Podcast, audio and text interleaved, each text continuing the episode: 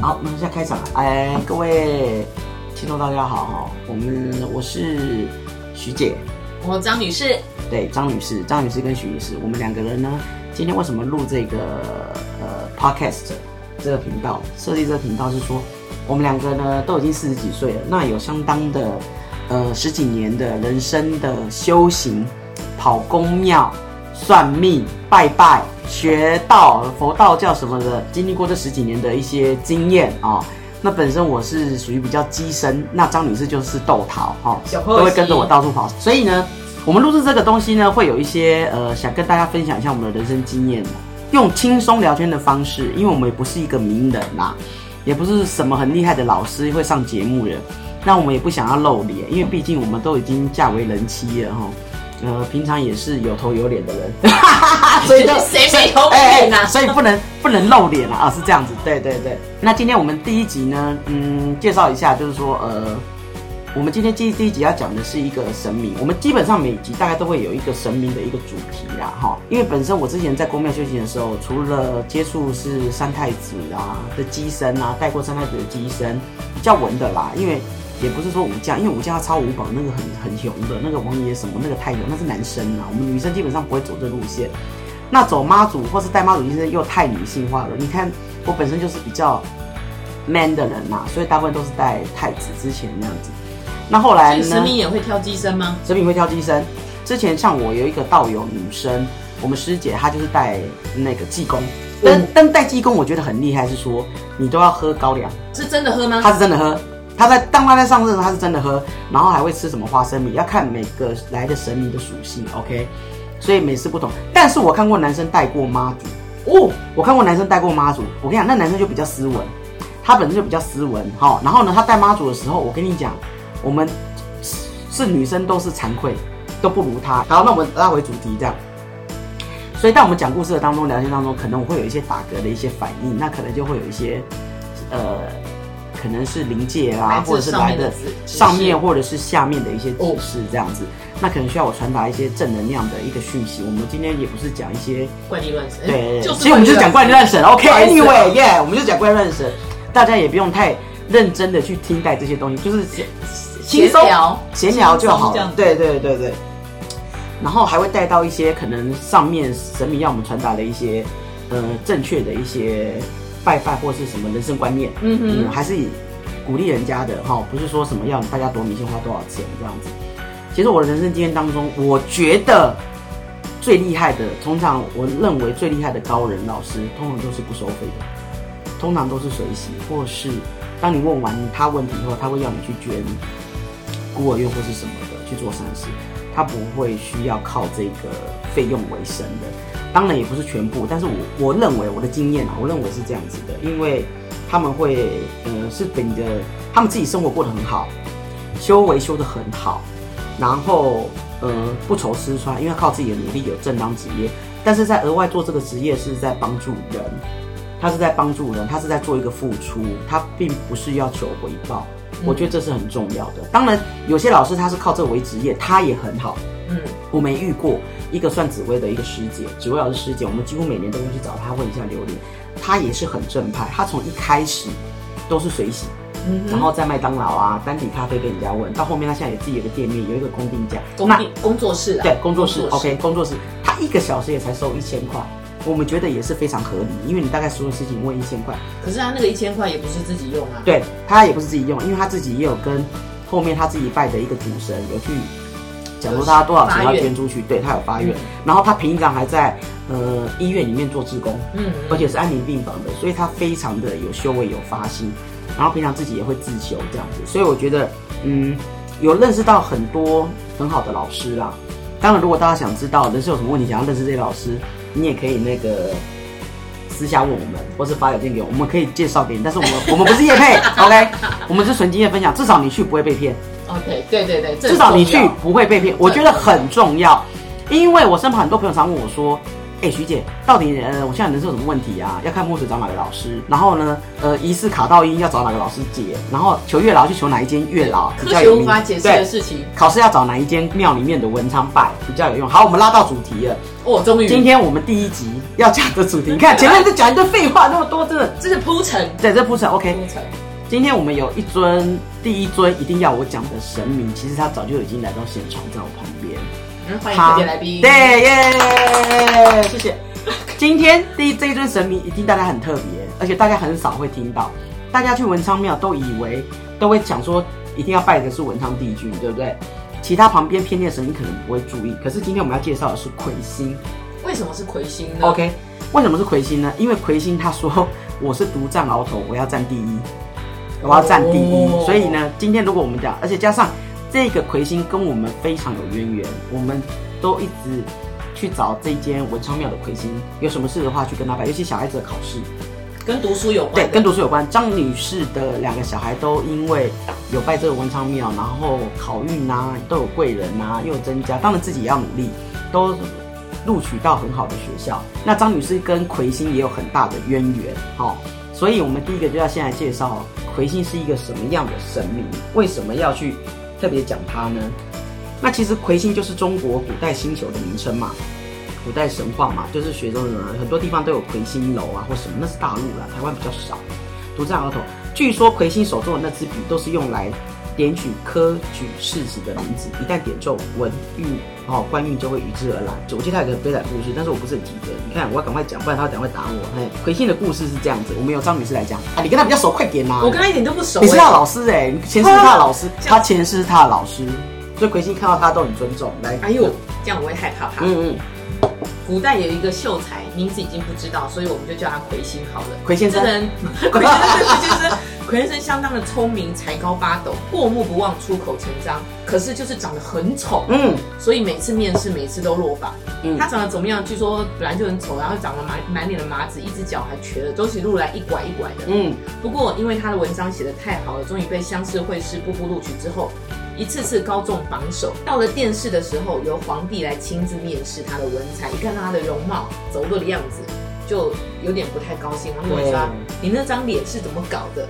他回说：“回圣上，这是麻面应天下，好会讲，恐灾星斗。”嗯，皇帝觉得这个人怪有趣的，又问：“那么你的瘸腿呢？”他又说：“回圣上。”这是一脚跳龙门，独占鳌头啊！哦，好会讲哦，真的真的真的好会讲，真的。这就是正能量，这正能量。皇帝很高兴他的机敏，又问他说：“那朕今天问你一个问题，你要如实回答。好，你说，如今天下谁的文章写的最好？”嗯，他想了一想，天下文章属无限，无限文章属无乡，无乡文章属设地，设地请我改文章。皇帝大喜，阅读完他的文章之后，更是拍案叫绝，不愧是天下第一啊！于是钦点他为状元，讲得很好啊。从据说从此之后，皇宫正殿台阶正中的石板上刻有龙跟鳌的图案，一只魁斗放在旁边。殿试完毕发榜时，应试者都会聚到皇宫面前，进士们站在台阶下迎榜，状元则一手持着魁斗。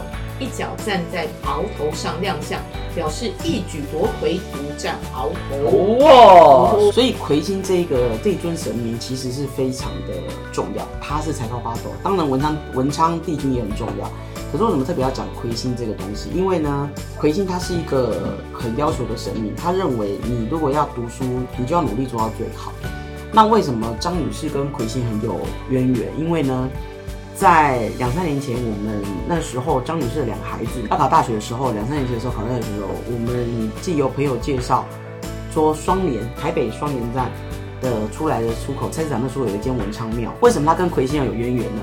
话说两年前那天，我们一行人，我跟张女士，然后带两个小孩，这样子到那个文昌庙的时候呢，在文昌庙前面五十公尺的时候，我就看到一个很奇怪的影像，我就感应到很奇怪的影像，说，哎。为什么有一尊魁星这尊神明铺的红地毯出来？就是说我当讲比较浮夸，就说他铺红地毯出来，然后再等等张女士，我就觉得很纳闷。一般我们都是我们要礼敬神明，为什么魁星会这么的特地在等呢？那我那是我们第一次去这间庙，我也很纳闷。我想说，嗯，就先不要讲不以为意好了。等我们一行人到那间庙的时候，当然就是开始先奉上水果嘛，然后到隔壁摊位去买一些葱啊、蒜啊、菜头啊、水嘛，因为那时候小孩子考学测，对不对？对。张女士两个小孩考学测，要聪明啊，对，对对对对对。然后文思全我们就拜拜嘛，因为他是主殿是文昌君，偏殿第二个是关圣帝君，第三个是朱衣神君，是。啊，没有，第一个天宫啦，第二个是文昌帝君，第三个关圣帝君，第四个是朱衣神君，最后第五殿才是魁星星，对，魁星的。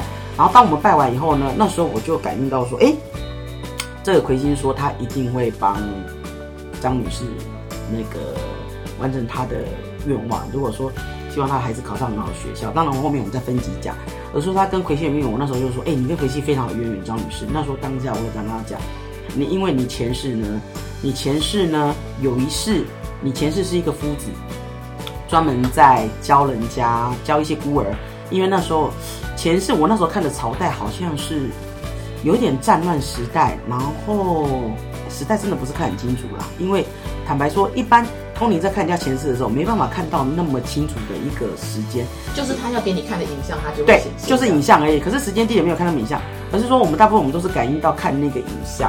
那时候你呃张女士这为什么这一世这么会念书？因为她前世有一世是夫子，那她为什么那当夫子当然很厉害嘛，一定是才高八斗，一定是满满肚子经纶嘛，对不对？然后就是很会念书。好，但是他这个夫子很特别，为什么跟魁星有渊源？是说他这夫子那时候是一个战乱时代，他不屑入官职，入官府啊，他认为战乱时代政府贪污，百姓受苦。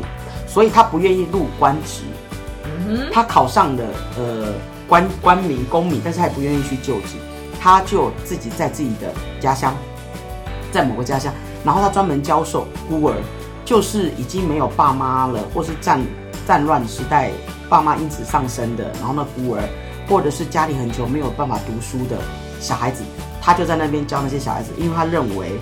读书才能改变未来。那他他不屑去教那些公子哥或什么的，所以你那时候呢，那一世是这样子。然后呢，教了那其中魁星不是说魁星那一世哦，魁星那么会读书，怎么可能是那一世？而是魁星的分灵。其中有一世是神明是这样子哈，他们一旦成神了以后呢，他们会有分离再下来度众生，因为他们的发愿就是要帮助众人啊，嗯，对不对？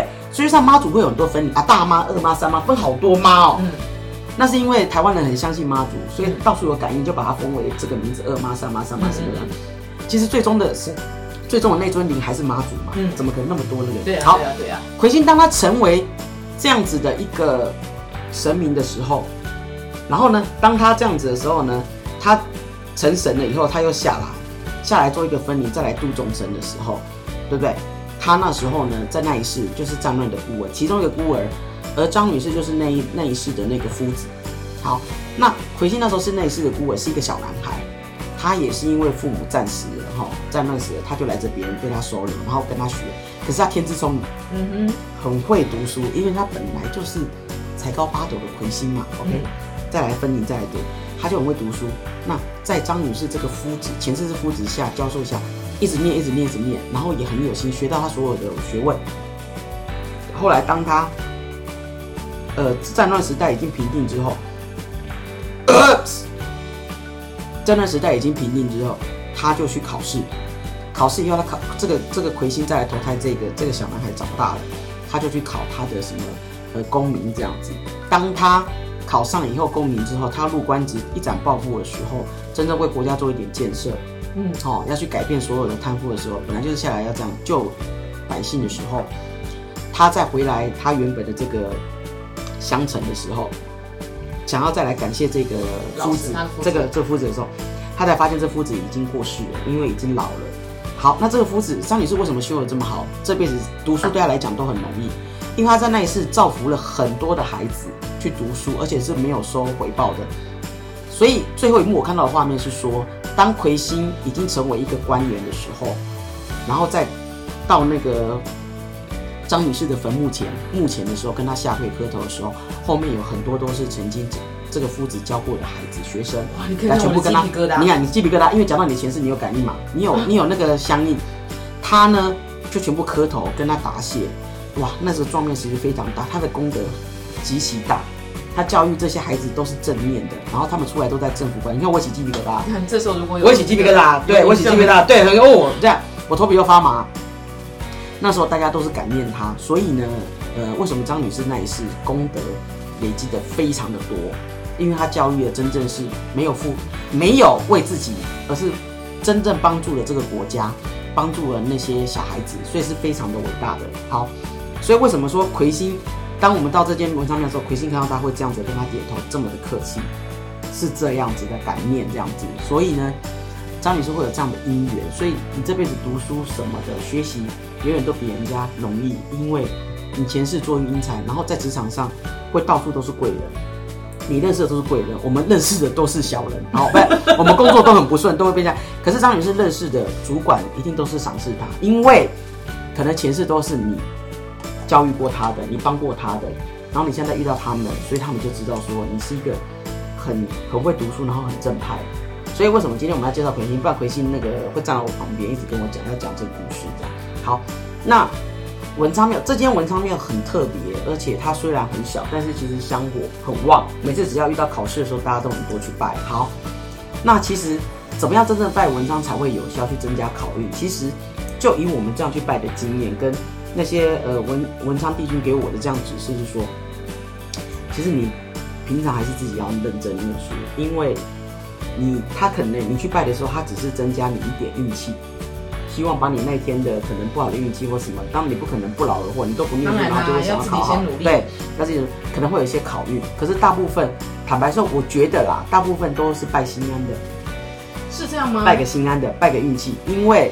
真正能不能考上，都在于你的努力，跟你天生你本身带来的一些资质。有些人就真的很会，随便考考都会念书；有些人就是怎么看都会看完动一看完课本开始睡觉。像我就是一翻开课本开始睡觉，然后呢再怎么拜，我想应该也没有用，因为就是爱国那边。他怎么样猜题？删删除法，剩下两个答案我都会猜错。always 都会猜错。我猜猜猜猜，我想真的是这样子。所以今天我们介绍这个魁星这个故事是这样子，要去讲他的一个故事，就是说。